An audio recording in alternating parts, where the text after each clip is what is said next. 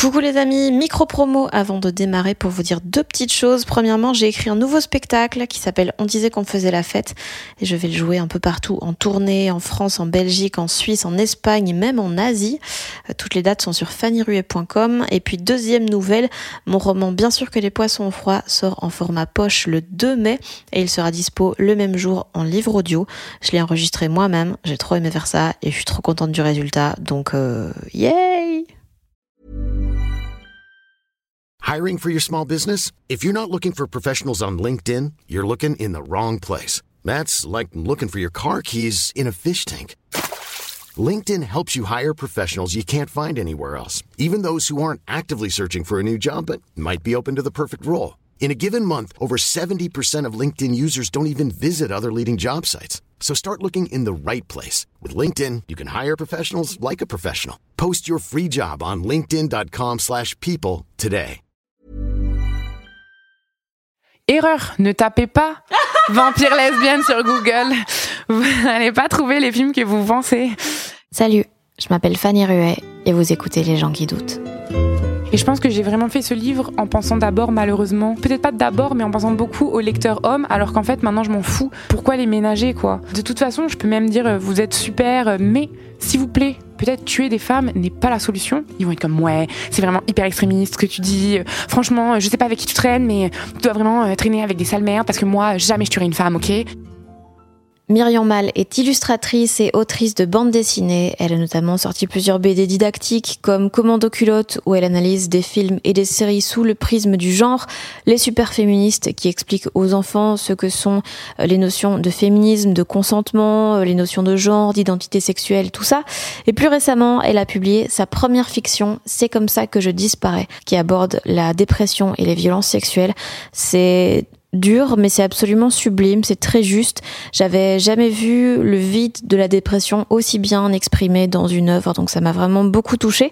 Myriam passait par Paris il y a quelques semaines pour la sortie de Sous nos yeux en collaboration avec Iris Bray, donc forcément quand j'ai vu ça, je l'ai directement contactée pour qu'on se voit et qu'on fasse un épisode ensemble pour parler de plein de trucs, de la progression de son dessin, de son amour pour les dialogues bien écrits. D'ailleurs, elle m'a conseillé plein de films, du fait que dans les œuvres réalisées par des femmes il y a toujours une notion de lutte et souvent assez peu de place pour la légèreté. Des différences entre les histoires d'amour hétérosexuelles et lesbiennes au cinéma. En général, dans les relations gays, les intrigues sont basées sur le genre ou sur l'homophobie plutôt que sur des problématiques classiques, donc euh, d'amour. Et puis évidemment, on a parlé de l'épisode de Star à domicile avec Nolwenn parce que c'est la moindre des choses. J'espère que ça vous plaira.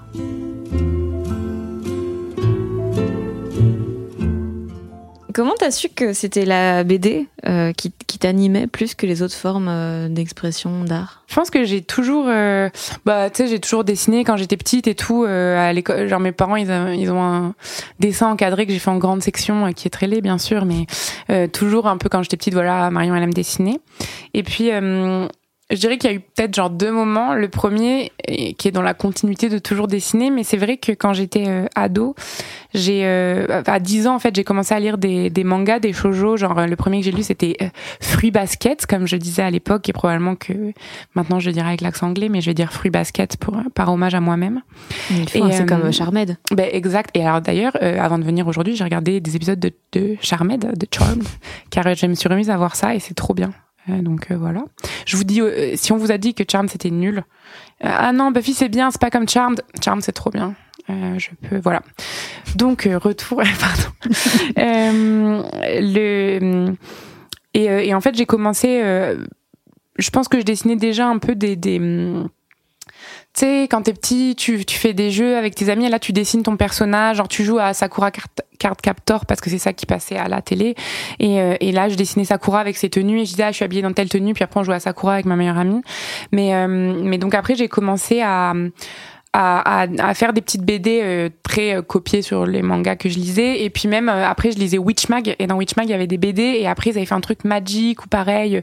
Donc tu pouvais envoyer ta BD bon j'ai jamais envoyé ma BD mais juste voilà. J'ai toujours un peu dessiné de la BD je pense. Et puis c'est vraiment en fait moi à la base je voulais être comédienne de théâtre Euh, j'ai fait euh, le deal avec mes parents, c'était tu fais une prépa, tu fais une licence et après tu vas au cours Florent. Je voulais trop aller au cours Florent, je sais pas pourquoi. Depuis ma petite ville de Charente-Maritime, j'étais en mode ouais le cours Florent. Donc euh, j'ai fait ma prépa lettres, option théâtre à Toulouse. Et là, moi j'étais un peu bonne dans ma petite ville en théâtre. D'un seul coup, je me retrouvais avec tout ce qui était bon dans leur petite ville en théâtre, dans la grande ville. Et d'un seul coup, ça me stressait beaucoup. je me rappelle d'une fois où je restais le monologue du du messager qui vient annoncer la mort d'Hippolyte dans Phèdre, très précis. Et j'étais tellement stressée par le mec qui nous faisait faire le stage de mise en scène que j'ai ma lentille qui a sauté de mon œil parce que je clignais pas des yeux.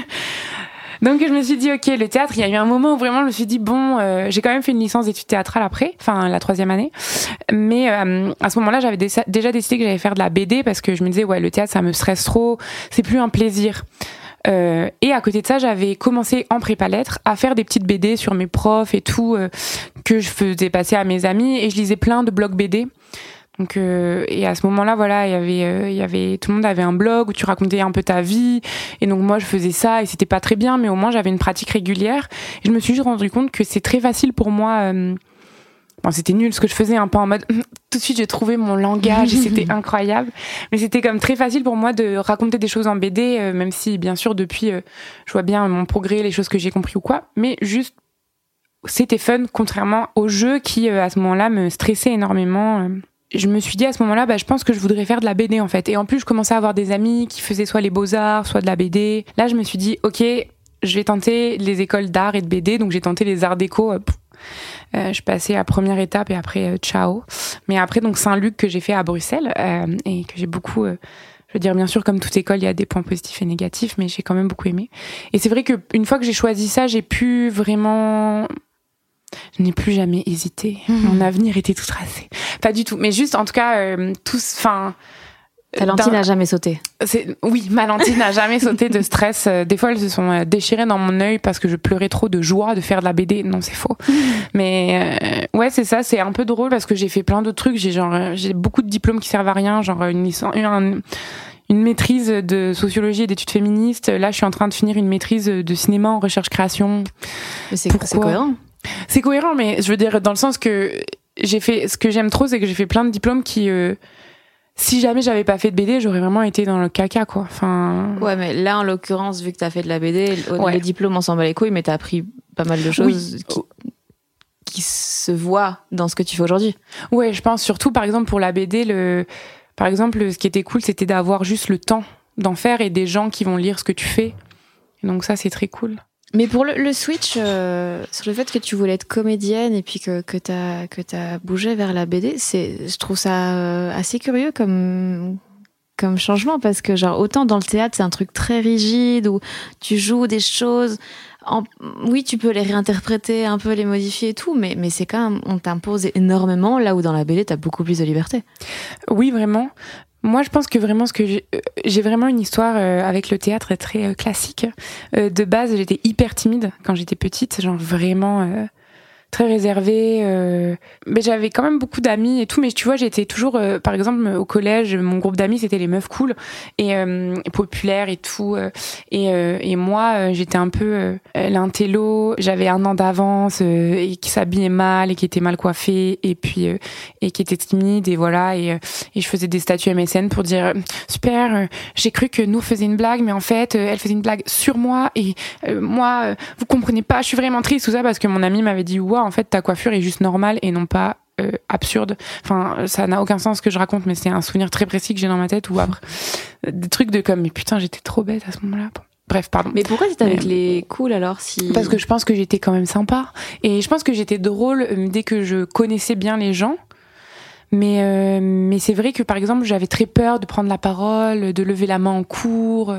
Et là mon père m'a forcé à m'inscrire au théâtre. En plus je me suis fait un peu pas bully mais en gros euh, euh, des filles de ma classe qui étaient mes amies, enfin copines euh, ont perdu leur souffle-douleur et euh, et pendant euh, pendant genre les trois derniers mois de l'année c'était moi voilà. Donc pas une histoire dramatique de bullying mais juste voilà j'étais bien timide et renfermée. Et là mon père m'a dit ok non tu vas t'inscrire au théâtre parce que tu vas devenir euh, mieux dans ta peau. Et j'étais comme non, jamais papa, tu sais pas ce qui va se passer, je vais jamais être mieux dans ma peau. Et là au final, je suis allée faire du théâtre et d'un seul coup, ah trop bien, je sais faire des blagues et faire de l'impro et et j'imite la prof de latin et tout le monde trouve que je suis drôle et d'un seul coup, je deviens hyper euh, sociable et voilà.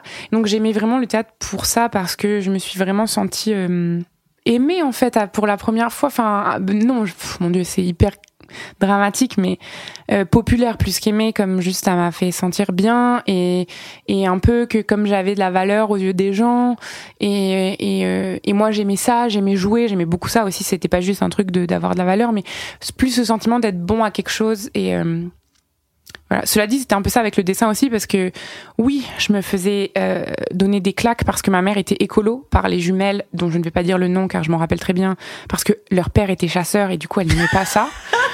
Euh, ah ouais, surprise, maintenant je suis vegan, bitch.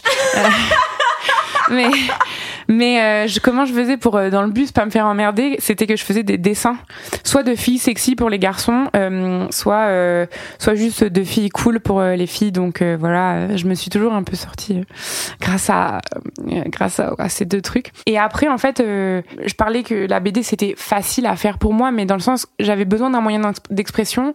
J'écrivais beaucoup aussi, c'est drôle, j'écrivais beaucoup des nouvelles. J'ai essayé d'écrire des romans, mais bon, on est enfant, donc on n'écrit pas des romans en entier. Euh, et maintenant, je serais complètement incapable d'écrire euh, sans, sans image. C'est vraiment un langage particulier, la BD, avec l'image et les mots qui racontent quelque chose ensemble. Donc en fait, c'est ça, c'est que vraiment la, la, le, le théâtre à ce moment-là, c'était une bonne façon de m'exprimer. Je pense aussi quand on est ado, voilà, d'exprimer une façon de soi où on peut jouer des rôles, où on peut être à l'aise dans son corps. Euh, parce que moi, voilà, euh, je me trouvais moche. Euh, voilà, on me faisait plein de remarques sur mon poids, on me faisait plein de remarques sur mes cheveux. J'étais imo en plus à un moment, donc là, plein de remarques sur mon look, sur mon maquillage. Et c'était un peu le moment où je pouvais un peu m'en fiche de, de, de mon apparence d'une certaine façon parce que ce qui était important c'était de bien jouer.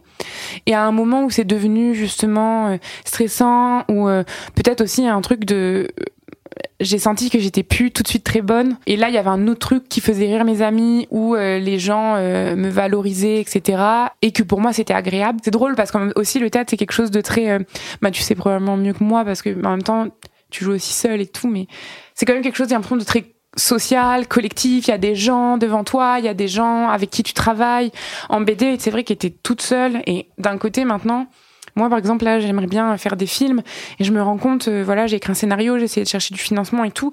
là, d'un seul coup, il y a plein de gens qui veulent réécrire derrière toi, qui veulent te, dire des choses en mode, ouais, il faudrait que ça fasse 18 minutes au lieu de 24, euh, des choses très aléatoires et qui n'ont pas rapport avec, et d'un seul coup que tu dois lâcher sur des points et j'y arrive pas du tout et je suis très, euh, non, moi, je veux que ça fasse 30, 24 minutes parce que c'est ça, l'histoire, elle fait 24 minutes et non, et bon, et je sais que c'est aussi apprendre à travailler avec d'autres gens, mais tout ça pour dire que, étrange, car un était pas solitaire du tout, l'autre l'était beaucoup, mais en même temps, euh, l'important c'était, euh, j'imagine aussi raconter des histoires. Au final, c'est aussi ça qui est un peu le lien dans les deux.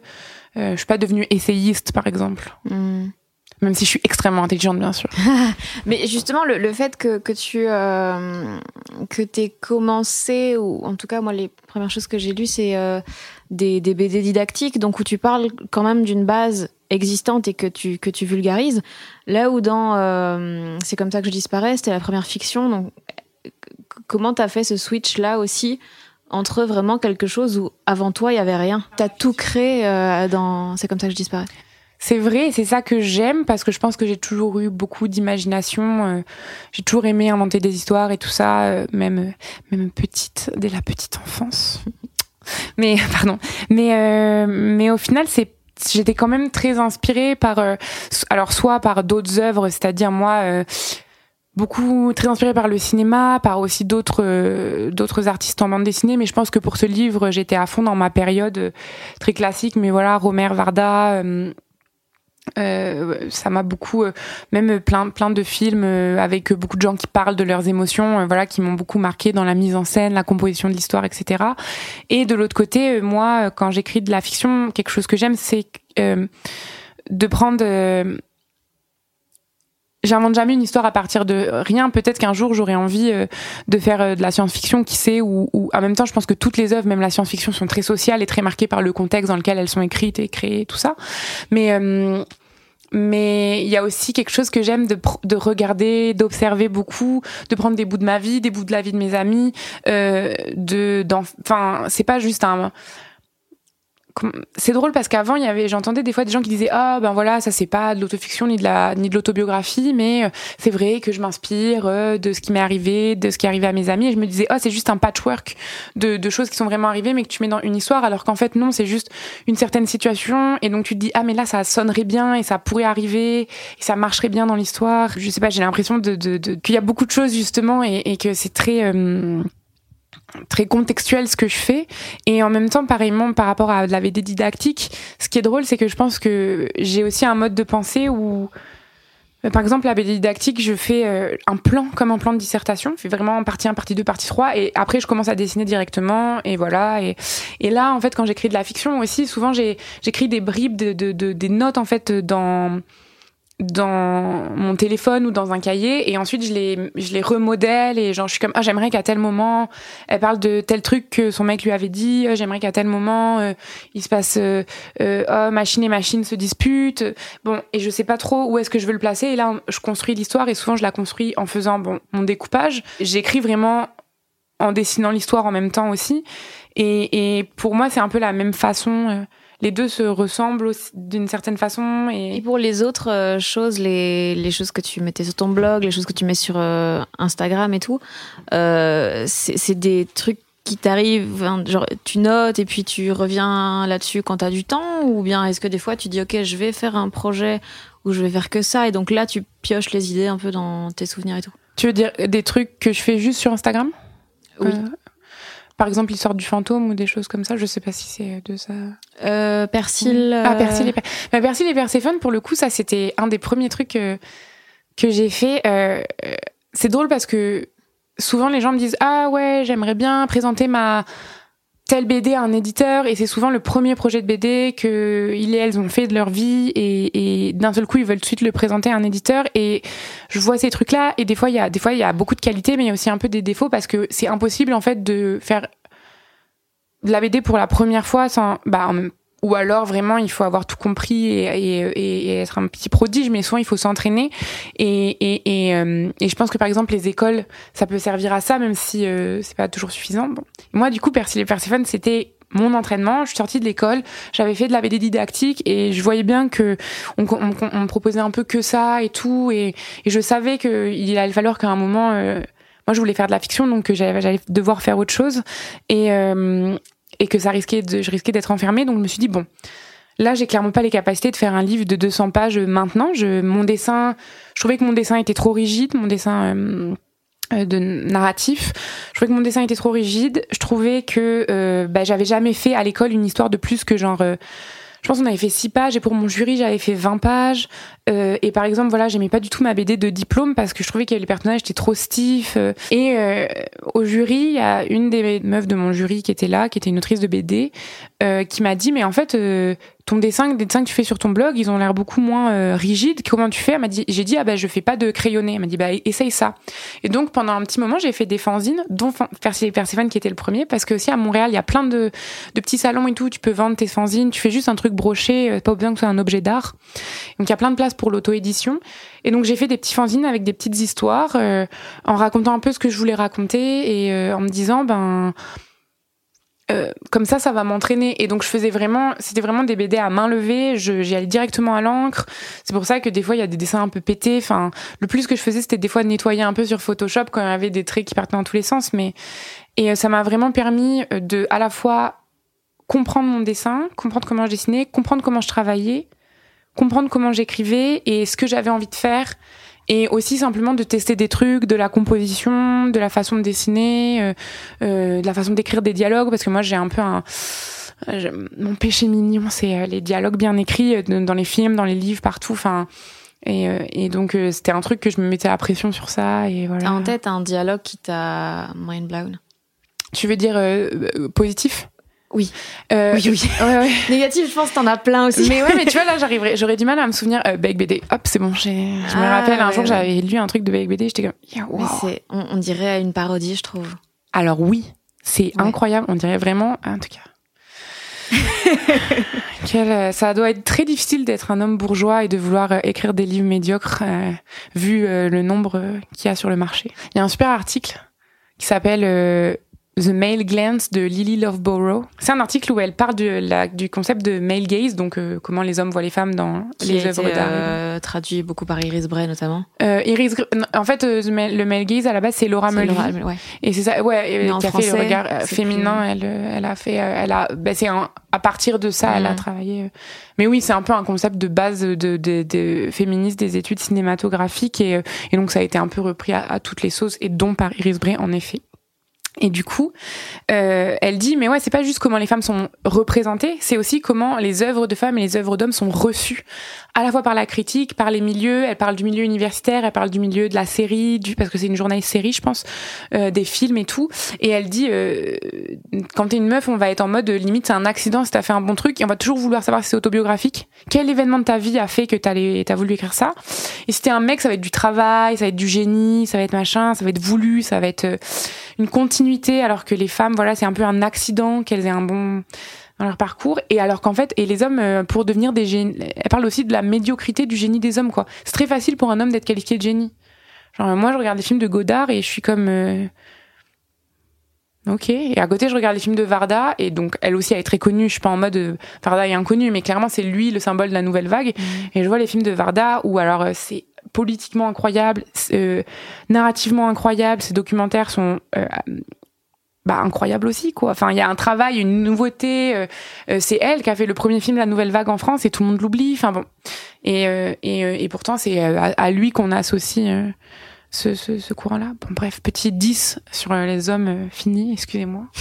mais du coup, euh, et là, donc je vais citer un homme pour les, les dialogues bien écrits, mais moi, par exemple, quand j'ai découvert le cinéma d'Eric Romer, ça m'a mind blown pour le coup, et il a été un peu ma porte d'entrée, par exemple, Varda aussi, et puis maintenant, à plein de... Je pense que je m'étais beaucoup éloignée du cinéma et notamment à cause des hommes. Il y a une période dans ma vie où malheureusement je relationnais avec des hommes et notamment des hommes plus vieux que moi. Et, euh, et euh, je sais pas si euh, t'as remarqué euh, que ce soit dans les relations amoureuses ou amicales, les hommes plus vieux qui essayent d'impressionner et de en même temps euh, abaisser les femmes plus plus jeunes, ils leur montrent genre Pierrot le fou, des films, ils sont en mode je vais te montrer des films d'intello et et en même temps en faisant que ça soit très aride pour toi pour que tu comprennes pas. Ou alors moi mon ex il aimait trop les films de trader et ça me saoulait et genre je me suis hyper éloignée du cinéma parce que parce que lui, il me faisait sentir conne. Euh, et, donc moi, je me suis un peu réfugiée dans les séries à ce moment-là. Et là, je suis revenue par Romer dans le cinéma. Et euh, il se trouve que je, je, je, trouve que ces dialogues sont incroyables parce qu'en fait, ce qui est très intéressant, c'est que lui, ce qu'il faisait, c'est qu'il invitait. Euh, et d'ailleurs, un des rares hommes à pas considérer les meufs comme des bouts de viande, mais comme des vraies personnes. Donc, ces personnages féminins sont très cool. Je n'irai pas jusqu'à dire que c'est féministe parce que je pense qu'il était absolument pas féministe. C'était un cateau euh, très conservateur et tout, mais euh, euh, très fan du mariage, mais euh, mais en même temps, ces personnages féminins, justement, elles sont elles sont assez incroyables et notamment, euh, il invitait par exemple donc ces actrices qui étaient souvent des jeunes meufs et il les invitait à boire le thé et il les faisait boire le thé et il les écoutait parler et là il, il parlait avec elles, bien sûr pas en mode creepy, mais il notait un peu leur sujet de conversation, d'intérêt et tout et là il en faisait des films.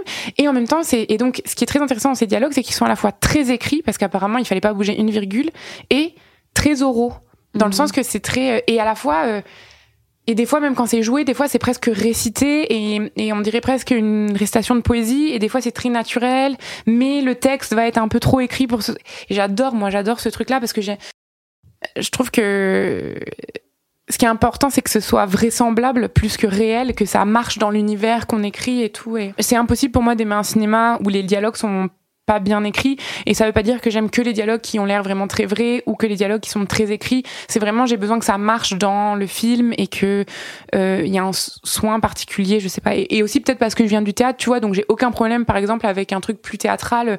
Je sais pas si t'as vu que tu aimes bien le Québec. Je sais pas si t'as vu La femme de mon frère de Monia Chokri. Non. C'est un film super bien euh, euh, enfin moi j'ai adoré de Monia Chokri donc qui est connue aussi parce qu'elle est actrice par exemple dans les Xavier Dolan. C'est un peu mhm. une actrice fétiche de Dolan.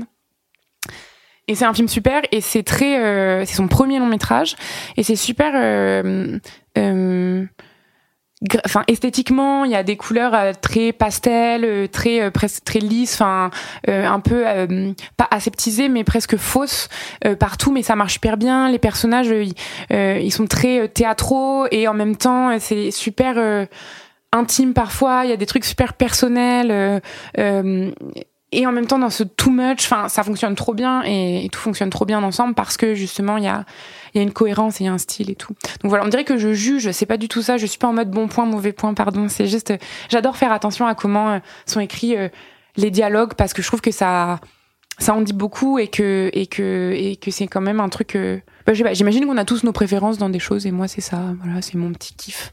C'est quoi dont t'es le plus fier dans ce que tu fais? Je pense que je suis le plus fière de mes dialogues, justement. La plus fière, pardon. Euh, je suis vraiment euh, contente de moi parce que justement, je, je, je, je me mets la, la, la, pression un peu. Et du coup, ben, je me rends compte parce que des fois, avec mon éditrice, j'adore mon éditrice, elle, elle comprend très bien ce que je veux faire, mais bon, des fois, du coup, elle me fait des retours, tant mieux, sur mes, sur mes planches. Et en fait, des fois, je suis comme, non, mais je m'excuse, je ne peux pas mettre une virgule ici. C'est impossible, je peux pas. Ou alors, elle me dit, ouais, tu pourrais peut-être enlever tel mot. Et je suis comme, non, c'est plutôt mourir quoi. Parce que c'est hyper important pour moi que la virgule soit là parce que ce mot plutôt qu'un autre c'est super important. Et en fait je peux l'expliquer à chaque fois et je dis pas que ça fait que c'est une bonne euh, raison mais je trouve que c'est chouette parce que ça enfin j'en suis fière parce que ça veut dire que je prends ça au sérieux et que c'est le truc que je me donne comme défi donc voilà. Et sinon l'autre chose dont je suis la plus fière c'est vraiment euh, du public que j'ai, pas dans le sens que je suis fière de mon public, euh, bravo vous êtes, euh, mais parce que les gens sont trop gentils et je me dis oh je dois être une personne un peu ok, en tout cas une artiste un peu ok si jamais les gens qui viennent me voir sont trop des purs anges. Je me sens très chanceuse. Voilà, désolée, je parle très mal. Qu'est-ce qui se passe? Mais et c'est quoi la une chose que que t'aimais moins dans ton travail avant et que maintenant t'as as changé, un truc où tu t'es vu vraiment grandir dans dans ton taf? Ben, la réponse facile, je pense que ça serait mon dessin parce que, mais, mais ça, c'est aussi un peu injuste, je dirais, parce que moi, j'ai fait mon premier livre, donc Commando culotte, j'étais très jeune. J'ai commencé à l'écrire, j'avais 21 ans. Il a été publié, j'en avais 24. Donc quand même, j'étais un peu... Mais bon, en gros, c'est des dessins qui datent depuis que j'ai 21 ans et je suis rentrée en école de BD, j'avais 20 ans. Tout ça pour dire que c'est le moment où j'ai commencé à travailler mon dessin. Et aussi, donc moi, j'étais euh, j'ai tout de suite été cataloguée comme dessinatrice qui dessine mal. Et d'ailleurs, même aujourd'hui, je trouve ça très drôle parce que là, mon livre vient de sortir aux États-Unis. Euh, euh, c'est comme ça que je disparais. Et j'ai des super gentils compliments sur mes dessins, alors qu'en France, j'ai eu beaucoup de gens, des gens qui ont été, qui ont dit que mon dessin était bien aussi, mais il y a eu beaucoup, voilà, de oh le dessin est trop simple, dommage le dessin est minimaliste, oh oui un dessin euh, trop peu maîtrisé, euh, des gens qui disaient que je savais pas comment dessiner et tout, et je trouve que c'est super euh, dur parce que tu peux dire que t'aimes pas mon dessin, bien sûr, mais je pense que je sais comment dessiner. Tu peux dire que je dessine mal si tu veux, hein. mais voilà des trucs qui est un peu en mode oui le dessin c'est pas son fort, alors que moi mon dessin il était très pensé pour ce livre-là. Tu vois, je me dis par exemple pourquoi est-ce que t'aimerais pas mon dessin et t'aimerais celui de Pénélope Bagieux? Parce que je pense à et j'adore Pénélope et c'est une amie et c'est une artiste que j'admire et c'est pas du tout en mode son dessin est moche et le mien est beau. Non non, le sien est très cool aussi. Mais tu vois, je, je pense parce que à une personne qui avait écrit un article et qui moi critiquait mon dessin et ensuite qui avait fait un article sur le sien et oui ok elle faisait de la couleur et tout mais on n'est pas si lointaine tu vois genre c'est pas comme si tu disais c'est super moche la seule bonne BD c'est Blake et Mortimer il y a comme un truc de et euh, et voilà, après, je peux très bien comprendre qu'on trouve que mon dessin est moche, vraiment, mais il y a vraiment un systématisme de dire que mon dessin est pas beau et tout. En plus voilà parce que je pense qu'aussi quand t'es une meuf tu dois faire un dessin hyper esthétique, tu dois faire on te pardonne pas de vouloir faire des dessins moches et moi par exemple dans Commande du culotte le but c'était que mes dessins soient rigolos et pas du tout qu'ils soient beaux. Et moi j'étais hyper inspirée par la BD indépendante et tout. Après ceci étant dit je déteste mes dessins dans commando culotte maintenant. J'étais très jeune, euh, j'avais pas du tout travaillé mon dessin et maintenant je suis très contente même euh, par exemple quand je fais la Ligue des super féministes qui est aussi de la didactique et le dessin ne ressemble pas à celui de c'est comme ça que je disparais. Mm. Je suis juste contente parce que je sais qu'est-ce que je veux faire et quel dessin utiliser pour quel euh, genre d'histoire ou de livre ou de d'illustration que je veux faire même si je n'aime pas mon dessin dans le sens que je trouve toujours que mon dessin il y a il faut qu'il progresse beaucoup. Enfin, je suis jamais satisfaite et je suis pas en train de dire maintenant je dessine bien. Mais je suis très contente de euh, à la fois ne pas m'être trop laissée atteindre par ça, même si bien sûr ça m'a atteinte. La preuve, j'en ai parlé là euh, tout de suite en mode mm, ouais, on a dit que je dessinais mal, mais euh, désolée de vous dire qu'aux États-Unis on dit que je dessinais bien. qui a raison? Mais plus que je suis contente d'avoir réussi à pas à continuer à faire un peu ce que je voulais faire et, euh, et, à continuer toujours à tester des nouvelles choses en dessin. Là, mon prochain livre, il est au crayon de papier et en couleur, donc c'est un autre un dessin plus délicat forcément vu le l'outil et, euh, et surtout en fait d'avoir toujours voulu apprendre à dessiner pour faire de la BD comme euh, j'adore faire de l'illustration, mais j'ai toujours besoin de faire de l'illustration aussi qui est euh, lié à un texte ou quoi, parce que je sais pas vraiment. J'aurais du mal à faire un livre muet d'illustration, de belles images et tout, parce que je pense que moi, les images j'utilise pour raconter des, des, histoires et donc la BD c'est trop bien parce que c'est texte et, et, dessin et, euh, et j'ai l'impression que j'ai vraiment construit mon dessin par rapport à ça. Mais tout ça pour dire que le truc que j'aime le moins et que j'aimais le moins c'était mon dessin et maintenant je l'aime toujours pas trop mais au moins je suis contente de ce que je fais avec. Désolée, mon Dieu, on dirait que je suis hyper prétentieuse. Ah, non, je, je l'ai pas du tout compris comme ça. Ok, pardon. mais, mais et puis je pense aussi que j'étais moins sûr de moi, mais c'est normal. Et des fois, par exemple, quand je lis Commando culotte, euh, maintenant, euh, je pense que je serais un peu plus radicale sur certaines choses, dans le sens que je pense que je m'adressais aussi, parce que là, bon, Commando culotte, du coup, c'est une BD euh, où je parle d'œuvres de la pop culture et de questions féministes, et du coup, sous l'angle des questions féministes et de justice sociale. Et je pense que j'ai vraiment fait ce livre en pensant d'abord, malheureusement, peut-être pas d'abord, mais en pensant beaucoup aux lecteurs hommes, alors qu'en fait, maintenant, je m'en fous. Si jamais ils veulent pas lire ça, ils veulent pas lire ça. Pourquoi les ménager, quoi? Et j'ai de toute façon, je peux faire la... des fois je faisais des notes en mode non mais je déteste pas les hommes et tout. Euh. Et, euh, et je me prenais quand même des messages euh, d'insultes, de ça sert à rien en fait. Si jamais ils veulent lire ça, ils le liront dans tous les cas. Et s'ils veulent pas le lire, je peux même dire vous êtes super, mais s'il vous plaît, peut-être tuer des femmes n'est pas la solution. Ils vont être comme ouais, c'est vraiment hyper extrémiste ce que tu dis. franchement, je sais pas avec qui tu traînes, mais tu dois vraiment euh, traîner avec des sales merdes parce que moi jamais je tuerai une femme, ok? Euh, Et c'est pas parce que mon ami a tué une femme et que je reste amie avec lui que moi je tuerai une femme. Donc et j'adore Bertrand Cantat, mais bon, c'est parce que je sépare l'homme de l'artiste. Donc euh, désolé. Voilà. Les mails que parfois je reçois et je suis comme waouh, t'as passé 45 minutes à l'écrire et puis je le mets dans ma corbeille. Bonne journée. Bah, je réponds pas, hein, je le dis juste dans ma tête. Hmm. Ok. Et voilà. Mais ça, c'est un truc qui me fascine un peu chez les, euh, chez les, les, les autrices euh, qui abordent souvent les questions sociales, les questions de sexisme, de, de féminisme et tout, de l'énergie qu'il faut pour continuer à faire son taf, juste sans avoir envie de te flinguer à un moment parce que tu vois que il faut juste attendre que la génération meure en fait.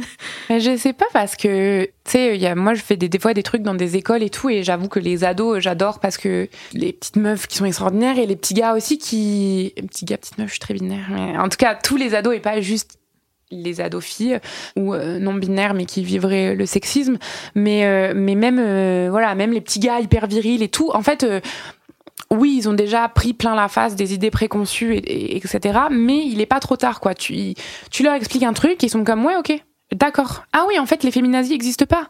Ah, ok. Ah oui, en effet, ça fait plus de sens que les vrais nazis soient ceux qui veulent tuer les féministes et euh, toutes les personnes qui sont pas des hommes blancs euh, euh, qui hétérosexuels et qui leur conviennent quoi. Et donc bon, voilà, j'avoue que j'ai j'aime pas non plus leur dire ah j'ai trop d'espoir en vous parce que c'est beaucoup à mettre sur leurs épaules, mmh. mais ça fait du bien, ça fait, c'est un beau mal âme, disons. Mais il y a des gens de notre âge, moi j'ai 29 ans, ou même des gens un peu plus jeunes et tout, euh, qui ont des propos hyper réac. Ben là, on voit avec euh, les jeunes avec Zemmour et tout, et euh, je sais pas. Enfin moi, c'est ça qui m'effraie. En fait, c'est la perdurance, persistance de ces idées-là. Et en fait, par rapport, si on parle du sexisme et de faire parler de questions féministes euh, moi, voilà, maintenant, j'ai, je fais plus de BD didactique parce que j'ai envie de me concentrer sur la fiction et que aussi ça me rendait un peu malheureuse au bout d'un moment. C'est, très enfermant de faire toujours la même mmh. chose. Mais des fois, voilà, sur mon Twitter, par exemple, je parle beaucoup de questions qui liées au féminisme et à la justice sociale. Euh, notamment, euh, plusieurs fois, je me suis exprimée sur. Alors, j'ai deux trucs pour lesquels j'ai reçu plein de mails. Premièrement, souvent après les festivals de BD, il y a, je suis à la fois très heureuse parce que j'ai vu plein de mes amis et tout, et aussi je suis absolument euh, pas dévastée, mais comme dans le sens que moi je suis arrivée dans le milieu de la BD à 19 ans, ça fait 10 ans. C'est toujours les mêmes mecs qui te t'attrapent le cul et qui genre ont des réputations de violeurs et des réputations d'harceleurs et tout toujours les, mêmes mecs, des nouveaux bien sûr qui apparaissent chaque année, mais voilà, il y a des mecs qui n'ont aucun pouvoir. C'est ça le truc, c'est que c'est pas des mecs riches, c'est pas des mecs qui vendent beaucoup de livres, c'est juste du copinage. Ils continuent à graviter dans ce milieu, ils continuent à attraper des culs, ils continuent à être déplacés avec des meufs de 17, 18, 19 ans, et, euh, et donc à chaque fois, des fois, je fais des tweets sur ça, et là, je me prends des messages en mode des mecs euh, bien intentionnés qui sont en mode pouvez-vous me donner la liste s'il vous plaît? Et je suis comme mais non en fait, enfin dans quel monde tu vis? Les meufs risquent gros si elles dénoncent. Enfin, sinon on le ferait quoi. Donc il y a ça. Et sinon le truc où je me prends régulièrement des mails. J'avais fait un article sur l'impunité des hommes célèbres en 2016. Mmh. J'avais passé trois mois à lire des articles sur des hommes célèbres qui violent, qui agressent, qui des fois tuent des femmes. Donc j'étais bien, bien, bien déprimée après ça. C'était quand même dur. Travail, c'est, je pense que c'est 16 ou 18 pages de BD. C'était un gros truc gratuitement. Hein. C'était sur mon blog. Enfin, c'était pas un truc de commande. Et dedans, il y a une liste où j'avais dit, regardez, voilà, par exemple, des gens qui ont été, euh, qui sont passés devant la justice, certains qui ont été condamnés et qui n'ont rien eu. Donc déjà, ça, ça ressort tout le temps en me disant, ouais, nanana, l'homme de mais aussi, un truc, c'est je parlais euh, de mecs euh, qui, à 55 ans, euh, je sais pas, comme Gainsbourg ou Charlie Chaplin, sortaient avec des meufs de 16 ans et je disais, ça n'a jamais entaché leur image, quoi. Enfin, et alors ça, voilà, je reçois des mails des fois, mais comme enfin genre de, trois pages de long pour me dire, non mais elle était majeure légalement, sexuellement majeure. Euh, euh, vous êtes un peu dur de le mettre dans cette liste et, euh, et voilà. Et souvent, je critique aussi les grandes différences d'âge et tout. Et là, je me prends des mails et je suis, en fait, maintenant, soit je réponds pas, soit des fois, je fais une réponse que j'envoie copier-coller. Je dis, est-ce que vous avez déjà envoyé ce mail à un mec qui défend les violeurs? à un mec, genre vous venez me faire chier parce que je dis waouh, tel homme de 60 ans qui couchait avec une nénette de 16 ans, est-ce que ça serait pas un peu pédophile? Et là, on me dit tout de suite les grands mots. Euh, non, c'est la liberté. Elle était adulte, elle aussi. Non, non, non. Je suis comme, mais waouh, t'as passé une heure de ton temps pour m'écrire, pour défendre ce vieux mec qui, littéralement, si t'étais en train de mourir dans le coin de la rue, te laisserait de là. Enfin, et, et ça, c'est quand même euh, cette énergie dépensée par les hommes pour défendre ce genre de comportement euh, et, des, ce qui m'a tué, c'est que c'est des mecs de tout âge, quoi. Des darons, comme euh, des mecs de 22 ans, comme euh, des gars de 60 ans. Enfin, c'est, c'est, ça, c'est hyper fatigant. Mais au final, bon, au final, c'est des anecdotes et moi, je fais juste de la BD, donc je pense que si j'étais genre youtubeuse, ça serait horrible, tu vois. Genre, tout le monde s'en fout de la BD, donc. non, mais c'est vrai. Enfin, je veux dire je, juste là, j'ai illustré un livre avec euh, Iris Bray et, euh, et je voyais la différence euh, de demande de, de, de, gens pour, pour des interviews et tout que quand moi je sors un livre. Et je pense juste que d'un côté, des fois c'est chiant parce qu'on est comme ah ouais bah j'aimerais bien que plus de gens lisent mon travail, mais au moins dans ces cas-là, c'est vrai que ça protège d'une certaine façon parce que j'ai eu quelques raids du forum maudit, mais assez peu comparé à si j'étais mm. Voilà. Donc euh, je sais pas, j'ai spiralé beaucoup, je sais pas trop, enfin pas spiralé, mais euh, fait des petits euh, slaloms. Mm. Je, m'excuse, je, vais un peu. Ouais, c'est c'est c'est chaud d'être une meuf sur Internet en général et qui parle de féminisme et toutes ces choses-là, une mm. séparée de l'autre. Et j'ai écouté l'épisode dans le genre 2 que tu as, que as fait mm. avec Géraldine sur Nova, qui était très intéressant d'ailleurs. Et, euh, et, vous parliez à un moment du fait que dans les, dans les œuvres de femmes, euh, y avait c'était toujours un peu déprimant parce qu'il y avait toujours une lutte, il y avait toujours un truc à porter, à défendre et tout. Et, euh, les femmes peuvent se permettre très peu de légèreté. Est-ce que toi, c'est un truc vers lequel tu aimerais aller ou est-ce que c'est un truc que tu te permets, que tu arrives à faire? Euh, alors merci, c'est vraiment une très cool question et en plus c'est drôle parce que c'est depuis ce moment-là, euh, je y pense souvent et j'ai beaucoup euh, réfléchi à ça et tout. Et euh, rendons à César ce qui lui appartient. C'est beaucoup grâce à une personne, une artiste que j'aimerais dire que c'est mon amie, mais on ne s'est vu qu'une fois. Mais je la suis depuis très longtemps. Si on peut dire que c'est ton amie comme ça. On peut dire que c'est mon amie pendant le. Mais que donc alors en fait, euh, elle s'appelle Missa Andria sur Instagram et elle fait un podcast qui s'appelle euh, La couleur de l'art où elle interroge la place euh, des, des personnes racisées dans l'histoire de l'art. Et, et en fait, elle, elle aussi, elle, elle fait du dessin et je pense qu'elle est bibliothécaire. En tout cas, bon, désolée, je déballe toute sa vie. Et en fait, c'est juste qu'à un moment, elle avait un gros compte militant sur Twitter. Enfin, elle était euh, elle, parlait d'afroféminisme notamment sur Twitter et de lutte sociale. Et à un moment, elle a supprimé son compte. Et maintenant, euh, sur son Instagram, elle parle beaucoup, par exemple, de manga et d'anime parce qu'elle aime euh, beaucoup ça. Et donc, et elle parle beaucoup du fait que des gens lui demandent un peu, genre, s'attendent à ce qu'elle fasse du militantisme.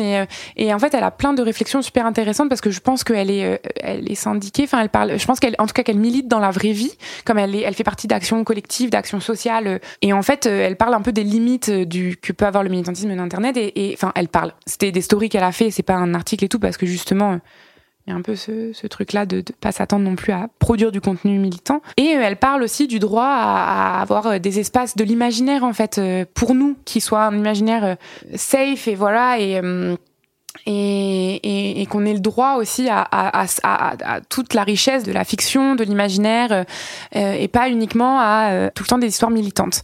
Et je trouve ça super intéressant, et ça m'a fait beaucoup, beaucoup, beaucoup réfléchir parce que moi, il y a eu aussi un moment où j'ai fait, enfin moi maintenant, euh, souvent les trucs militants sur Instagram me dépriment énormément et pas en mode que c'est la faute de ces gens-là, mais au bout d'un moment, tu lis des témoignages, tu lis des témoignages, tu lis des témoignages. Pendant, quand il y a eu la fille de Peita Schneck qui a, qui a dit en fait j'en peux plus parce que ça fait cinq ans que je que des témoignages et hier je me suis fait agresser et rien ne change, genre je le file à 10 000 ce truc-là.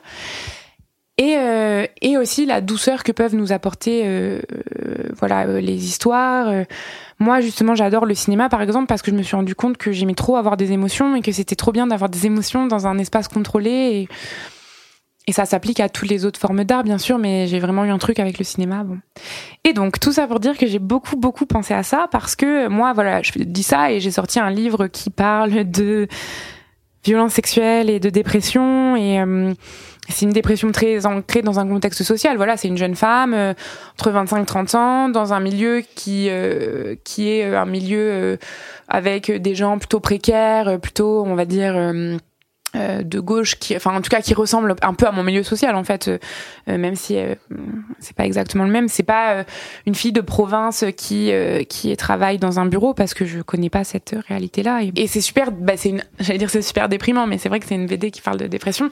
Et après voilà je pense aussi que ce que j'ai voulu faire avec ça c'était créer un espace où enfin une histoire où on peut lire ça et pas se dire oh, je vais être déclenché ça va pas être sensationnaliste et j'espère je dis pas que j'ai réussi mais moi mon but c'était vraiment de pas déclencher les personnes qui vivaient ça. Je voulais pas les triggered comme on dit là. Euh, c'est vraiment les personnes concernées que j'avais en tête quand j'ai écrit le livre. Je voulais pas que ce soit euh, douloureux et, euh, et euh, sensationnaliste que ça soit en mode Waouh, regardez, elle a vécu un trauma et là elle va se suicider parce que c'est beaucoup ça. Ou alors c'est ouh et là elle s'est sortie les doigts du cul, elle est allée marcher en forêt et puis désolée, je suis hyper vulgaire, pardon. Euh, ouais, elle s'est réveillée un matin et qu'elle a décidé de voilà aller prendre une petite marche en forêt. D'un coup, elle est guérie et tout va bien. Bon.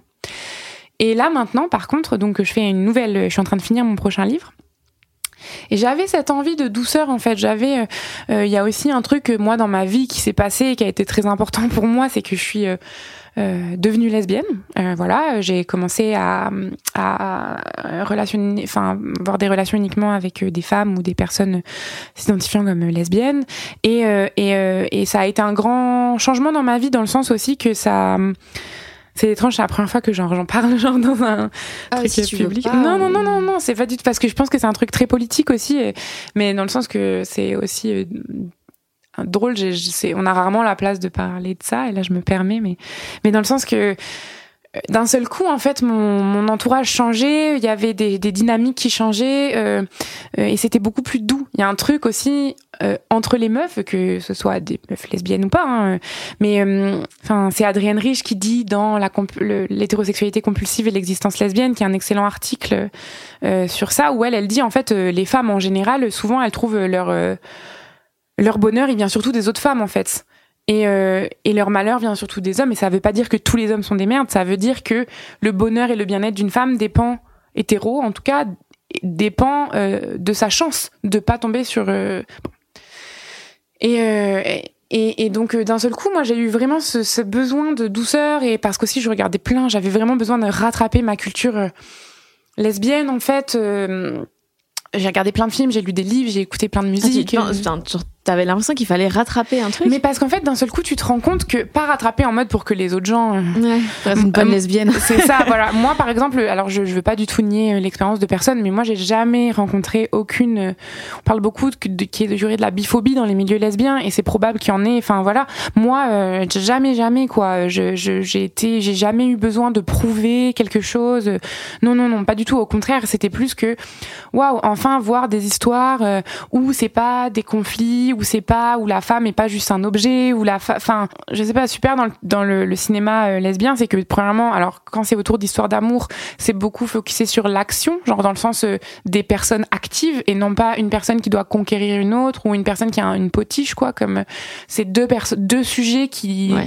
Tombe amoureuse ou et quand ça parle pas de ça en fait enfin moi il y a un de mes films préférés c'est Go Fish. C'est un film qui a coûté 10 000 dollars à faire. Euh, c'est en, noir et blanc des années 90 euh, qui raconte une petite histoire d'amour euh, voilà. Et un truc super intéressant dans ça c'est la place du groupe. Au final l'histoire d'amour est aussi importante que l'histoire euh, les histoires d'amitié les dynamiques d'amitié euh, euh, de prendre soin euh, les unes des autres euh, que ce soit par le care que ce soit par te caser avec machine que ce soit par organiser un petit souper pour que tu puisses choper ta, ton petit kick que ce soit euh, tu t'es fait virer de chez toi parce que euh, un mec euh, a révélé à ta mère que t'étais lesbienne et euh, et voilà. Et il y a aussi un truc super dans ce film. Par exemple ce personnage là c'est un personnage latina.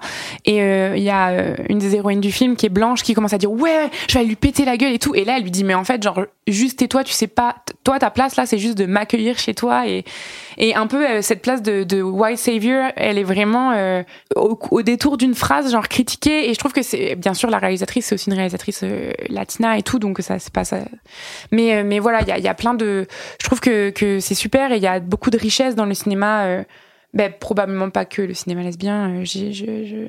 mais je veux dire en tout cas dans ce cinéma là dans ces histoires là dans ces livres là et moi j'ai eu besoin d'un seul coup de voir des histoires c'est très dur maintenant pour moi enfin je, je dis pas euh, que je peux pas regarder des films hétéros c'est pas du tout ça que je dis mais c'est tellement des dynamiques différentes Ouais, C'est compliqué de voir le déséquilibre quand t'es habitué à un truc un peu plus sain. Exact, c'est ça. Et d'un seul coup, t'as envie de voir ça tout le temps. Et aussi, t'as envie de, de, de, de voir des choses qui te ressemblent. Enfin, euh, voilà. Moi, j'ai vraiment eu ça. Et j'ai vraiment eu ce, truc de, de, de. Je crave euh, vraiment, genre, ce, ce contenu-là. Et même encore maintenant.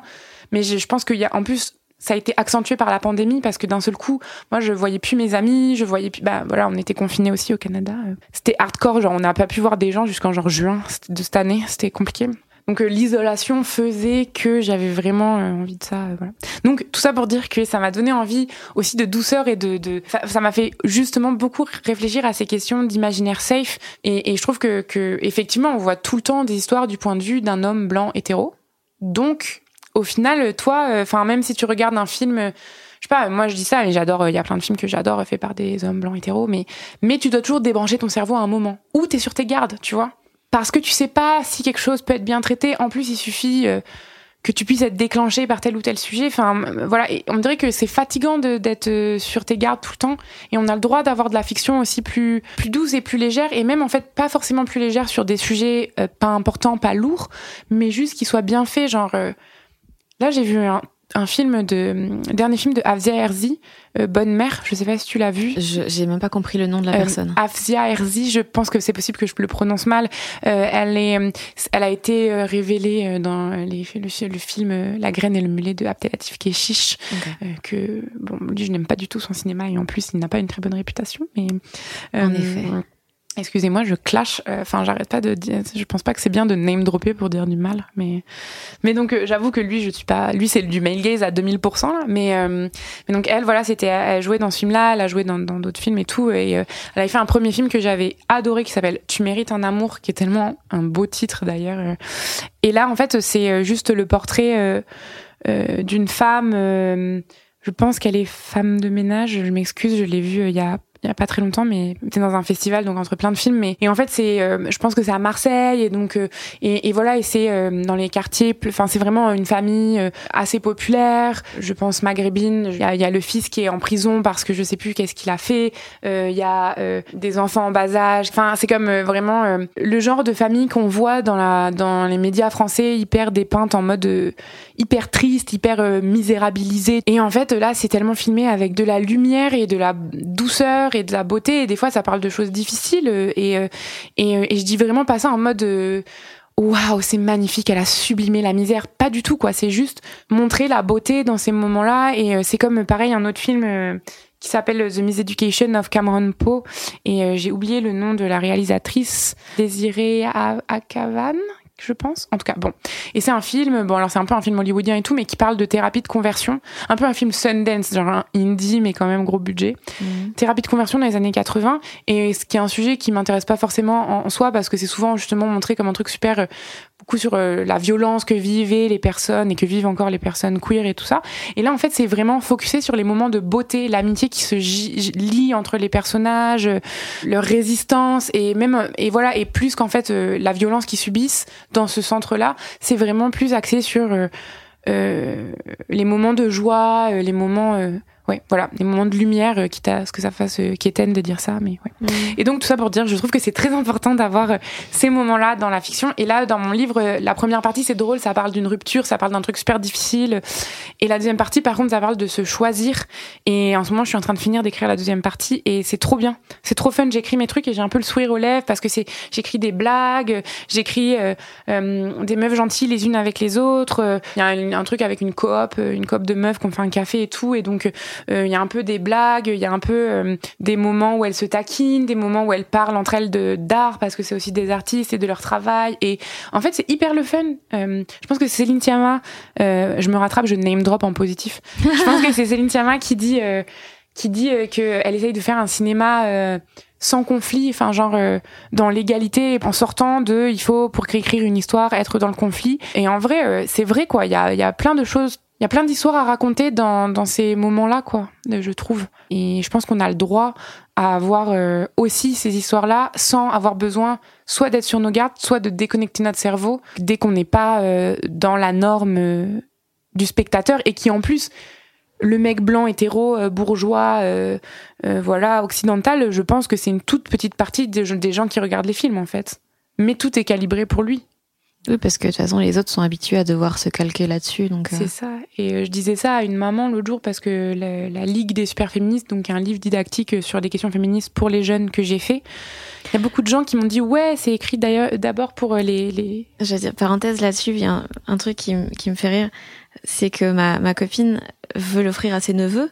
Sauf que les parents du, des enfants est, est pas trop ouverts au féminisme et tout, et donc elle l'a mis euh, chez leur grand-mère en fourbe pour qu'elle leur lise. Et je trouve ça beaucoup trop mignon. c'est trop cool. Trop mignon. Ouais, j'ai déjà des histoires de, de, parents qui confisquent le livre. Étrange, mais en même temps, c'est vrai.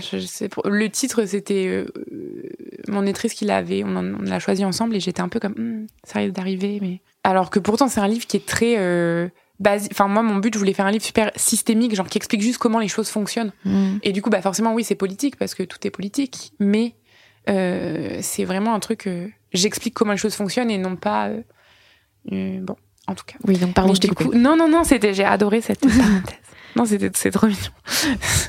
Moi aussi je lisais les BD chez ma grand-mère en plus donc euh, je comprends ce truc de le stock de BD secret Du coup, ce livre-là, en fait, euh, il y a les personnages euh, vecteurs, comme euh, c'est donc avec ceux avec qui on suit l'histoire là, c'est un petit garçon et une petite fille. Et moi, quand j'ai écrit le livre, ben, je voulais pas du tout mettre le petit garçon plus en valeur. Et du coup, la petite fille, elle est plus souvent ah oui, mais c'est vrai que nous on fait ça parce que bah, ça parle de sexisme. Donc c'est sûr que les personnes qui sont lésées dans ça, c'est plutôt les petites filles que les petits gars, quoi. Mais ça veut pas dire que euh, le, enfin, je veux dire, des fois, le petit garçon, il dit nous, euh, ils sont à part égale. Mais on m'a beaucoup dit ah, mais c'est dommage, c'est un livre pour filles plutôt, parce qu'en fait, euh, il y a tellement cette idée que si c'est fait pour garçons, ça doit être calibré pour garçons. Et là, j'en parlais avec une maman qui me disait ah, je trouve que c'est important de l'offrir à nos garçons, je l'offre à mon fils et tout. Et je lui disais ah oui, mais moi, de toute façon, enfin je l'ai vraiment pensé comme un livre euh, mixte quoi. Et que au final c'est un bon entraînement parce que nous et je dis et voilà je veux vraiment pas dire euh, mon livre est trop bien j'ai trop bien réussi mon coup. Mais en tout cas ma pensée derrière c'était plus que en tant que minorité sociale, c'est-à-dire une minorité qui est pas numéraire, mais juste euh, comment elle est vue dans la société et son pouvoir dans la société, on est toujours obligé de se projeter dans d'autres, dans des personnages qui ne nous ressemblent pas. Et c'est une force en fait, c'est quand même bien. D'ailleurs, c'est pour ça que je trouve que souvent les, les histoires qui sont pas écrites par ces mecs-là qui sortent du moule pour lequel tout est fait sont plus intéressantes parce que juste c'est pas les mêmes histoires, c'est des points de vue différents et on en a besoin quoi. Et on a besoin de plus raconter les mêmes histoires et des fois je vois des films où genre le gros le truc hyper difficile c'est genre ah c'est tellement dur pour nous les hommes quand on est un peu nerd et qu'on a des lunettes parce que des fois on est amoureux et on n'ose pas parler aux femmes et c'est tellement triste et là t'es comme waouh ça votre trauma ok hmm. Et je pense qu'en fait, c'est pour ça, euh, j'avais lu, je vais pas citer parce que bah, je me rappelle pas du tout quoi, mais je me rappelle que j'avais lu une étude sociologique sur l'empathie qui disait que moins t'es confronté à euh, des choses différentes de toi, moins t'es empathique. L'étude, c'était en gros euh, par rapport aux riches, et ils montraient à des riches des, des documentaires sur des sur des pauvres, c'est un peu horrible de dire ça, et à la fin, les riches étaient comme plus empathiques sur euh, en tout cas je me rappelle plus du tout du contexte donc euh, ne prenez pas ça comme euh, ça voilà je m'adresse à tout le monde en mode rigueur scientifique s'il vous plaît ne prenez pas ça pour mais moi je pense en tout cas que on développe l'empathie en se mettant à la place des autres en fait. Enfin ça me je pense pas que c'est trop tiré par les cheveux.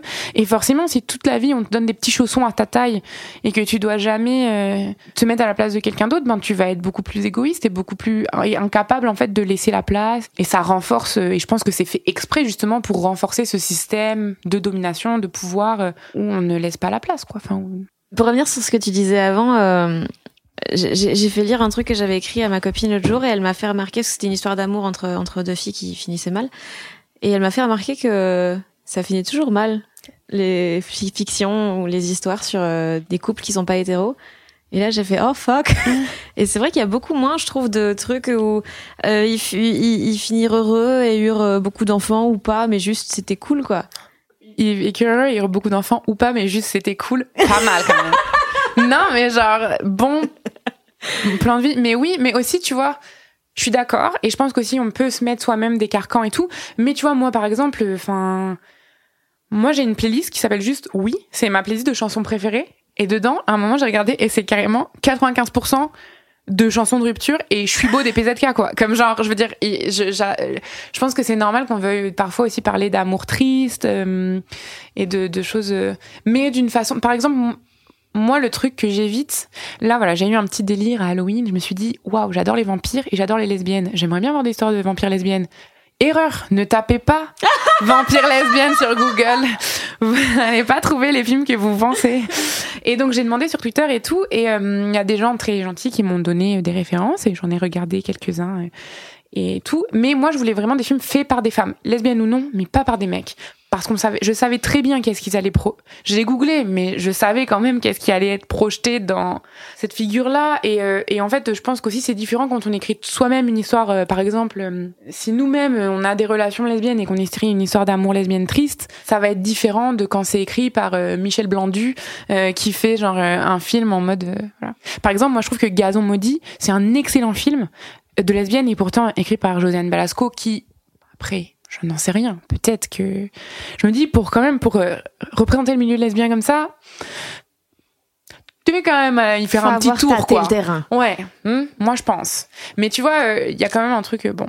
Mais c'est aussi pour ça. Je pense que la parole déconcernée, ça peut avoir des limites dans le sens que des fois tu dois.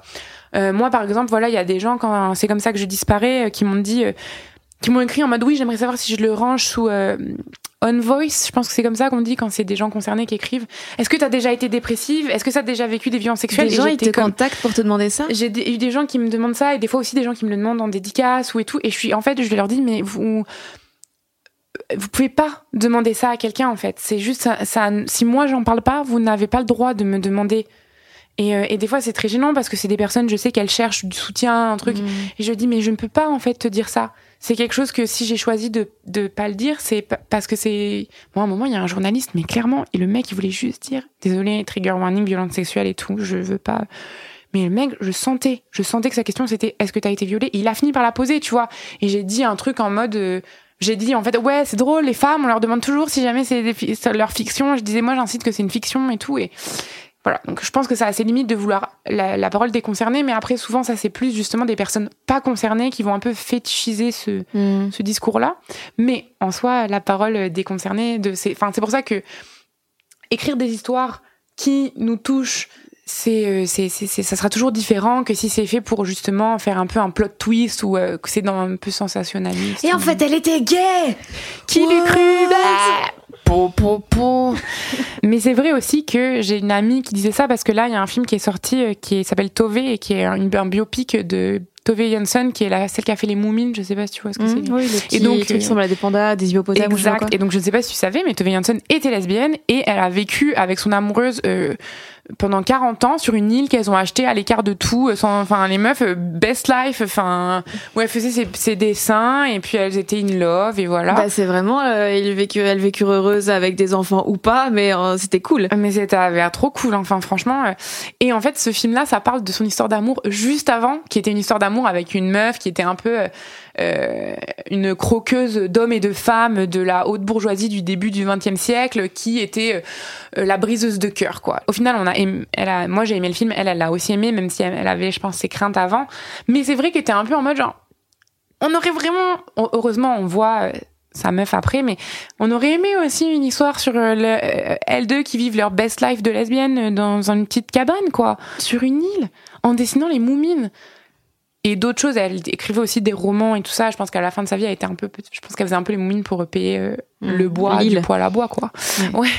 Euh, mais mais c'est ça. Et euh, euh, mais c'est vrai qu'on est souvent, euh, faut souvent que ce soit des histoires un peu dramatiques. Mais en même temps, là, j'ai vu un film, Working Girl, c'est un film sur une maison close où on voit vraiment ça comme un travail quoi. Ça ça les, on les elles sont filmées comme des travailleuses et c'est filmé pas du tout de façon euh, misérabiliste et non plus pas du tout de façon hyper glamour quoi. Ça se passe dans une maison, close c'est des travailleuses du sexe mais c'est leur travail quoi. C'est juste Mhm. et, euh, et là où c'est montré comme pas cool c'est un moment un homme qui parce que c'est donc une relation sur euh, deux femmes et un mec qui étant voulant séduire une des deux et sachant qu'elle est prostituée va payer pour coucher avec l'autre pour comme lui faire une sorte de et donc là tu vois tu me vois un peu ces enjeux de pouvoir euh, Mmh.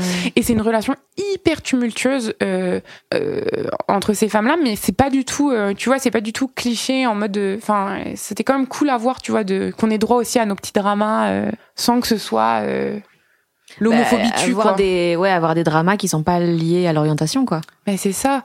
Et, euh, et euh, là, par exemple, euh, donc j'ai le film, le court métrage que j'ai écrit, ça parle de deuil, mais il se trouve que les personnages c'est quatre meufs et euh, c'est des lesbiennes. Et donc ça parle de deuil. Et à un moment, j'avais rencontré des producteurs, ils m'avaient dit, ah mais trop bizarre. euh, ah oui, c'est des lesbiennes, je dis comme, ouais. Parce qu'ils étaient en train de dire, ouais, en ce moment, le seul truc de financement, c'est des trucs LGBT, bah, on en a marre d'LGBT. J'étais comme, ouais, en fait, euh, spoiler, euh, je sais pas si vous avez vu, mais c'est quand même des meufs qui sortent ensemble. Donc, ils étaient comme, ah mais trop bizarre, pourtant ça parle pas d'homophobie. J'étais comme, oh, ouais. Est-ce qu'il faut leur dire qu'il n'y a pas que ça? Alors en fait, euh, comment vous dire?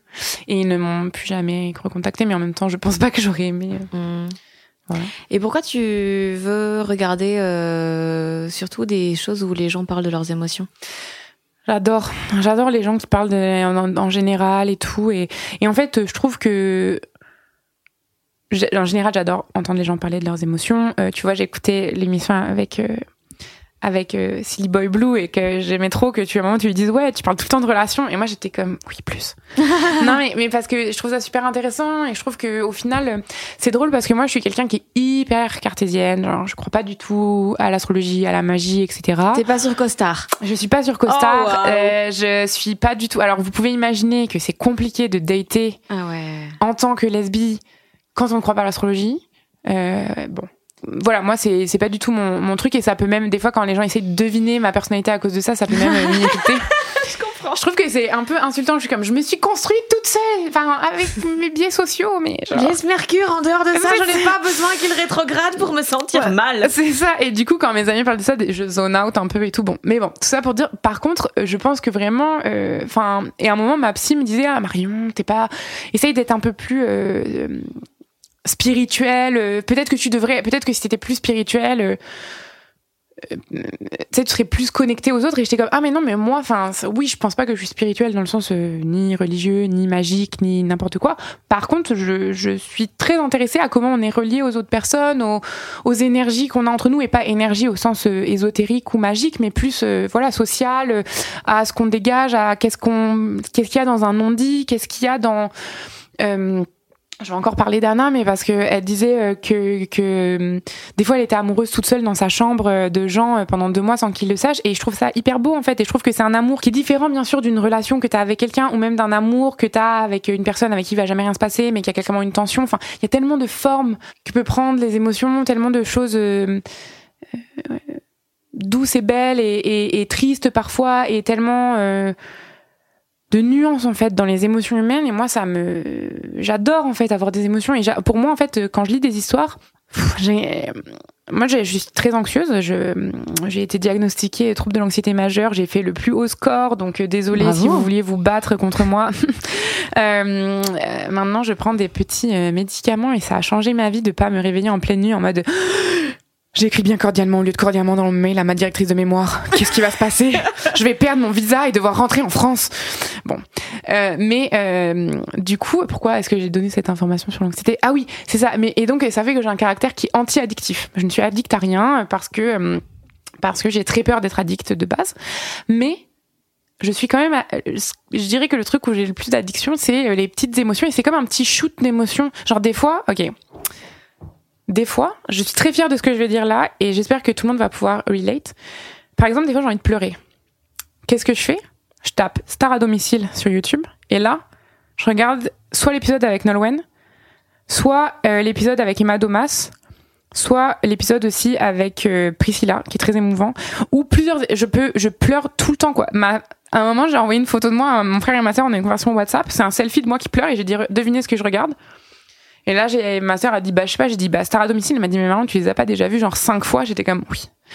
Et juste, des fois, j'ai besoin de lâcher une petite larme, quoi. Et je sais qu'il y a un petit Star à domicile, euh, ou euh, parce que donc là je sais pas si tu sais ce que c'est Star à domicile c'était oui si mais moi je trouve que celui qui fait le plus pleurer celui avec Laurie parce que la gosse s'en bat les couilles putain ça c'est trop et elle retourne dormir plutôt que de chiller avec Laurie il vaut mieux regarder celui où elle fait la statue de cire au musée Grévin Ok, pardon. Parce que là, non, non, mais parce que tu vois, c'est moi aussi, je me sens trop mal pour Laurie dans ça. Ouais, ouais, C'est un peu comme quand moi je regarde pas ceux avec euh, les personnes adultes parce que eux, ils sont par contre, ils sont franchement gênants parce que sauf quand c'est, il y en a genre deux où c'est clairement des hommes gays qui sont juste hyper fans de genre, je pense c'est Lara Fabian et Céline Dion.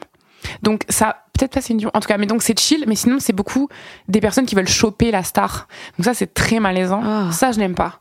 Genre à un moment celui avec Marc Lavoine très gênant parce que c'est un mec qui fait ça pour sa meuf et sa meuf clairement elle est en mode je I want you man. Extrêmement mais euh, ouais c'est lui avec Laurie il est dramatique quoi. Genre putain elle en plus elle avait genre 16 ans quoi.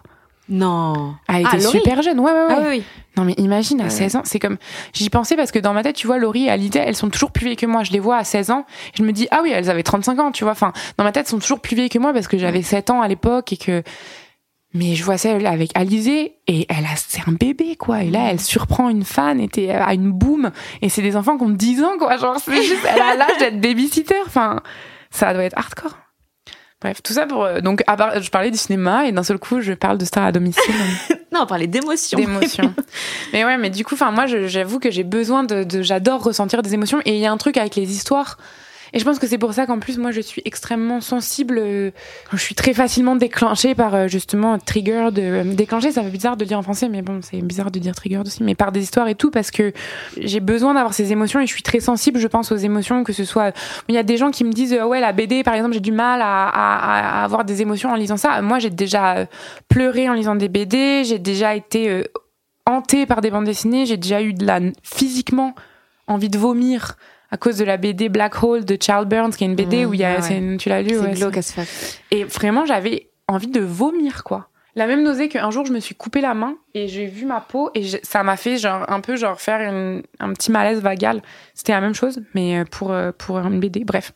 Et donc euh, c'est pour ça, je, je sais que je fais je suis très sensible aux émotions et j'en ai très besoin aussi. C'est qu'à la fois j'en ai très besoin et en même temps je suis pas du tout dans je, le potin ou machin et, et, et, par exemple je regarde pas du tout de vidéos euh, de gens qui, qui parlent justement de story time ou de choses comme ça et, et dit-elle en enregistrant un, podcast. Mais dans le sens euh, tu vois je, je, veux, je dis pas ça dans le sens que je veux savoir la vie de tout le monde euh, c'est juste, juste j'aime bien les histoires parce que justement c'est un peu safe en même temps c'est comme une une fausse vraie histoire je sais pas trop comment ah oui il y a des il y a des émotions mais dans un cadre où tout est gérable. Exactement. Et, euh, et en même temps aussi, c'est, je trouve que, par exemple, pour reparler de Céline mais Portrait de la jeune fille en feu, c'est un film qui m'a donné une claque magistrale, bouleversée, bien sûr, j'ai pleuré pendant 20 minutes dans les toilettes du cinéma après, mais aussi parce que tu sens à quel point tout est, est si tu t'arrêtes un peu et que tu réfléchis, tu vois comment tout est maîtrisé, bien construit, que ce soit la lumière, que ce soit l'histoire, que ce soit l'écriture, enfin tout tout est minutieux et en même temps quand tu le regardes, t'es happé quoi. Et il y a un truc que, moi que je trouve incroyable dans que ce soit les films ou les livres ou, ou la enfin vraiment euh, la musique, n'importe quoi, toutes les formes d'art, cette euh, fausse aisance, cette fausse fluidité mais qu'en fait il y a beaucoup enfin ouais mmh. voilà quand t'as l'impression qu'il y a pas de travail c'est qu'il y en a énormément quoi exact c'est fou quand mmh. même ouais. les gens sont balèzes pour revenir sur ce que tu disais sur les émotions dans la BD et tout moi c'est un truc qui m'a qui, auquel j'ai réfléchi après avoir euh, relu euh, euh, c'est comme ça que je disparais c'est que pour parler de la dépression il n'y a pas de forme d'art plus adaptée que la BD je trouve parce qu'il y a tellement d'espace donné au vide mais sans qu'il y ait un rythme euh, imposé, tu vois, comme dans une chanson, bah, tu devrais attendre que la BD, les, cases vides où, tu vois qu'elle est juste, euh, que c'est le vide pour elle, tu, peux les survoler si tu veux, tu peux les regarder lentement si tu veux. Et pour moi, j'ai réfléchi, est-ce qu'il y, aurait une, une forme d'art plus adaptée Et j'ai pas trouvé. Ah, c'est intéressant. moi, c'est un truc que j'aime dans la BD, c'est que tu peux jamais contrôler le temps de lecture. Quelqu'un va peut-être lire très vite, quelqu'un va peut-être lire très lentement, va relire, va revenir en arrière. Et ça, moi, c'est un truc que j'aime parce que c'est un truc auquel tu dois penser quand t'écris une BD. Et en effet, moi, je trouve que la BD, en tout cas, c'est la forme d'art la plus adaptée euh, pour toutes ces choses un peu intimes et de. En gros, c'est ta vision, toi-même qui la mets sur le papier. Il y a pas d'autres intermédiaires et tout. Et en plus que la forme, justement, est forcément d'une certaine façon contemplative, puisque c'est toi qui décides ton rythme. J'aime ça le fait que ça soit euh, direct du cerveau au papier. Et pour ce genre d'histoire, en, effet, je trouve que c'était moi en tout cas j'ai trouvé ça euh, pratique. Euh, je dis pas que j'ai réussi ou que c'est bien ou quoi, mais c'est vrai que je pense que ça aurait été beaucoup plus compliqué avec euh, si j'avais dû chapeauter d'autres gens, si j'avais dû parce que justement il y a un truc de délicat dans le sens de difficile un peu et un peu comme si tu marches sur un fil pour euh, vraiment raconter ce que tu veux raconter. Et quand tu fais de la BD ben c'est facile vu qu'il y a, il y a juste toi quoi sur le fil et tu dois pas mettre d'autres gens pour euh, euh, désolée j'ai fait les mouvements de rattraper des gens invisibles. Mais est-ce qu'ils sont avec nous dans la pièce ces gens dernière question est-ce c'est quoi le dernier truc que tu as appris à ton sujet?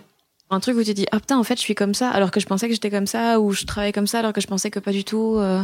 Euh, ben tu vois voilà je pense que c'est ça et c'est dernièrement mais c'est parce que j'ai été beaucoup avec moi-même cette euh, dernière année forcément en tout cas dans mon travail et je me rends compte que peut-être j'ai du mal à, à, à, offrir mon travail à d'autres gens ce dont je me rendais pas compte parce qu'avec Instagram et tout on montre beaucoup ce qu'on fait tout le temps de suite parce que c'est de la gratification immédiate et je sais pas j'imagine que toi c'est un peu pareil dans le sens que t'as tes représentations et t'as tu mais souvent on est tout seul chez nous et là on prépare quelque chose et là on a envie de dire aux valide chaque seconde. Exact. Et t'as envie. En plus, une BD, tu vois, genre ça prend un an à faire et pendant un an tu montres rien. Putain, t'es comme genre, please, dites-moi que je vaux la peine d'exister. Mais euh, mais en fait, c'est ça. Je pense que maintenant je me rends compte. Je savais que j'étais sensible à la critique, mais il y a quand même un truc de j'ai besoin d'être très en contrôle de ce que je fais. Et peut-être que ça, je pensais avant que j'étais beaucoup plus. Euh, tu vois, quand tu, on a tous fait le test euh, pourri là, MTBI, MMBT, ouais, ouais un truc capitaliste ça encore. Euh, mais du coup euh, je l'ai fait plein de fois bien sûr dans ma vie car j'oublie tout le temps qu'est-ce que c'est mon type. Je sais que je suis le même type que genre Michael Scott de The Office et genre Staline. Genre extraverti créatif euh, assez différent ouais genre bon euh, mais j'ai changé dernièrement justement. Et bref, en tout cas, un truc. Avant, il me disait tout le temps, ouais, est-ce que tu préfères travailler toute seule ou en groupe? Et il y a un moment, je me suis rendu compte maintenant que je préfère vraiment travailler toute seule. Je pense que je me voilais la face, tu vois. J'étais en mode non, moi, je suis une bonne travailleuse. Euh, bon, voilà. Donc là, je pense qu'en fait, j'ai besoin, euh, surtout quand j'écris des choses. quand j'écris des choses, en fait, j'ai besoin d'être toute seule à bord euh, dans l'écriture. Et là, par exemple, cette dernière année, j'ai commencé à refuser. Je ne fais plus de BD euh, ni de commandes ni avec des gens parce que peut-être ça va changer. Mais en ce moment, j'ai l'impression que c'est trop intime pour moi. Et c'est ça, en fait. C'est pas un truc de contrôle en mode euh, oh je suis la meilleure et tout c'est juste que j'ai vraiment l'impression que c'est quelque chose de très intime et très personnel et je me sens attaquée presque mais pas attaquée sur la qualité de mon travail mais comme un donc je pense que c'est un truc à, devoir gérer à mon avis parce que c'est peut-être pas très sain, euh, voilà, de, de, mettre euh, cette intimité-là dans quelque chose qu'on partage au final avec des gens. Et Bref. Donc c'est ça. Et comment tu fais du coup pour gérer l'absence de shot de dopamine Non, je montre vraiment mes trucs sur Instagram encore, voilà ça, je le fais. J'essaye toujours de calibrer. Et après, j'essaye aussi que de, de faire des choses pas pour Instagram et de me détacher de ça petit à petit parce que c'est un peu aliénant. Et ça me rendait très malheureuse les réseaux sociaux. Pas, euh, pas euh, Instagram, mais soit moi dans mon idée de produire des trucs pour soit juste de regarder euh, d'être perdu sur les réseaux quoi et de regarder. En plus moi je suis pas je suis juste des, des gens de la vraie vie ou des artistes que j'aime genre je suis pas d'influenceur ou d'influenceuse mmh. enfin je, je, je ne peux pas du tout participer à cette critique. Instagram bon ou mauvais ça donne des mauvais euh, idéaux et tout. Moi c'est un outil de travail donc euh, bah j'imagine je pense qu'on a peut-être pas la même vision que si on est euh, que c'est pas un outil de travail et qu'on met pas notre travail dessus. Mais mais ouais, ça, tu, tu deviens perdu dans euh, tout le qu'est-ce qui se passe en ce moment. Tu fais jamais assez. Il euh, euh, y a des gens qui sont culpabilisants, il y a des gens qui le sont pas, mais juste euh, qui postent tel truc et là tu te mets à te comparer. Enfin, ouais, leur existence est culpabilisante. ouais, c'est ça. Et, et ça me rendait ou genre ah mais mes amis s'amusent sans moi. Enfin, tu vois des choses. Bon et et donc j'ai dû un peu prendre un pas de recul. Mais maintenant je continue et aussi je me suis mis à faire des choses par exemple, je fais une petite BD sur mon Insta où c'est l'histoire du fantôme et ça c'est juste pour Instagram, c'est pas pour faire un livre, c'est pas euh, pour réutiliser, c'est comme ça, c'est bien. Pour moi, ça me permet de compartimentaliser un peu euh, comme si comme faire un blog d'une certaine façon avant et euh, aussi parce qu'avant, je me disais, tu vois, il y a des fois, il y a des gens que j'admire qui me suivent et, et d'un coup, je suis comme, putain, elle va penser que, oh, elle doit penser que je fais trop de la merde. Oh, mon dieu, elle a lu cette BD, mais elle doit penser que je suis trop nulle. Je citerai pas les noms parce que je me respecte, mais comme, des fois, genre, j'allais voir si quelqu'un allait toujours, et j'étais comme, est-ce qu'elle me follow encore? Ah, putain, oui, ouf. ah, et genre, je me disais trop, je me mettais en mode, tu vois, comme quand t'as un crush, qui, puis tu te mets à faire des stories Instagram intéressantes et tout. Moi, c'est ça, mais genre avec des artistes que j'aime. Et sauf que d'un moment, c'est plus possible en fait. Tu peux pas, genre, c'est des gens que tu ne connais pas, donc tu peux pas te mettre à faire juste des stories professionnellement intéressantes. Bref, voilà. Mais Instagram, c'est bien et aussi terrible et aussi très énervant de penser que, eh bien, c'est derrière des gens qui sont pleins d'argent sur notre dos pendant qu'on travaille gratos, quoi. Mais voilà. À bas le capitalisme. Merci beaucoup. Bon mot de la fin ou pas? Mais oui. J'espère que l'épisode vous a plu. Filez donc chez le libraire pour acheter les BD de Myriam Mal. J'ai mis tous les titres et liens dans la description. N'hésitez pas à la suivre aussi sur les réseaux pour avoir plein de petits dessins supplémentaires. Et puis tant que vous êtes sur votre téléphone ou devant votre ordi, vous pouvez vous abonner aux gens qui doutent, laisser des étoiles, des commentaires et tout. C'est hyper important pour le référencement. Donc merci beaucoup à ceux qui le font. Merci aussi à tous ceux qui partagent les épisodes, qui me taguent sur Instagram. C'est vraiment super gentil. Hâte Fanny Ruet si vous voulez vous joindre à la fête. Je suis Insta, Facebook, Twitter, YouTube, partout pour des blagues, des podcasts, des chroniques, des spectacles. Donc venez et à bientôt pour le prochain épisode. Des bisous Évidemment, comme toujours, cet épisode a été mixé par le fabuleux Maxime Wathieu. Hey, it's Paige DeSorbo from Giggly Squad. High quality fashion without the price tag. Say hello to Quince. I'm snagging high-end essentials like cozy cashmere sweaters, sleek leather jackets, fine jewelry, and so much more. With Quince being 50 to 80% less than similar brands. And they partner with factories that prioritize safe, ethical, and responsible manufacturing. I love that. Luxury quality within reach. Go to quince.com slash style to get free shipping and 365 day returns on your next order. Quince.com slash style.